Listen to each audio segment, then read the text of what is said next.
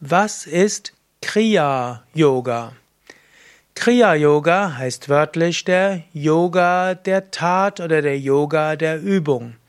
Yoga heißt Einheit, Harmonie und Yoga ist ein Weg für Harmonie von Körper, Geist und Seele, ein Yoga für Wohlbefinden, Energieerweckung und auch für spirituelle Erweckung.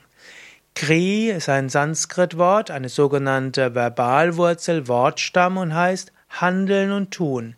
Kriya ist Handlung, etwas, was man tut, eine Tat. Kriya Yoga, also der Yoga der Tat. Das Wort Kriya Yoga wird in unterschiedlichen Kontexten verwendet. Vielleicht am bekanntesten im Westen ist der Kriya Yoga in der Tradition von Paramahamsa Yogananda. Da sind also kombinierte Energielenkungs- und Erweckungsübungen.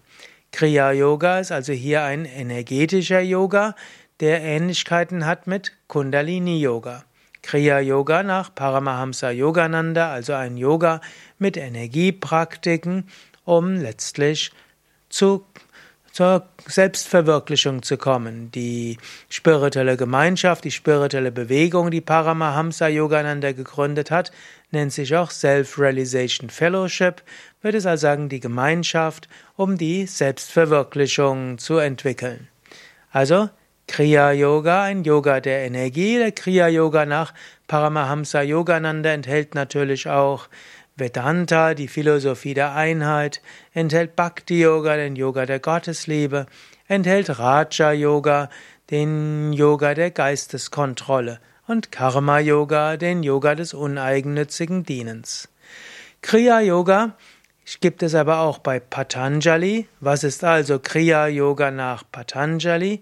Patanjali, der große Psychologe, Autor des Werkes Yoga Sutra, letztlich derjenige, der Raja Yoga systematisch beschrieben hat. Und Patanjali sagt im ersten Vers des zweiten Kapitel, Kriya Yoga besteht aus spiritueller Praxis, Selbststudium und Hingabe an Gott. Tapas wird manchmal auch übersetzt als Askese und Disziplin, ist aber insbesondere spirituelle Praxis. Dann als nächstes ist dann Selbststudium, was zum einen heißen kann Studium der Schriften, selbst macht man das, oder auch Selbststudium, man, man lernt sich selbst kennen, Introspektion. Und als drittes Hingabe an Gott. Also drei Dinge, die man einfach machen kann als spiritueller Aspirant. Wir üben spirituelle Praktiken. Wir üben Introspektion und wir bringen alles Gott dar. Kriya Yoga hat auch eine Bedeutung im Hatha Yoga. Im Hatha Yoga sind die Kriyas die Reinigungsübungen. Da gibt es Übungen zur Reinigung von Augen, von Nase, von Lungen, von Magen, von Dünndarm und Dickdarm.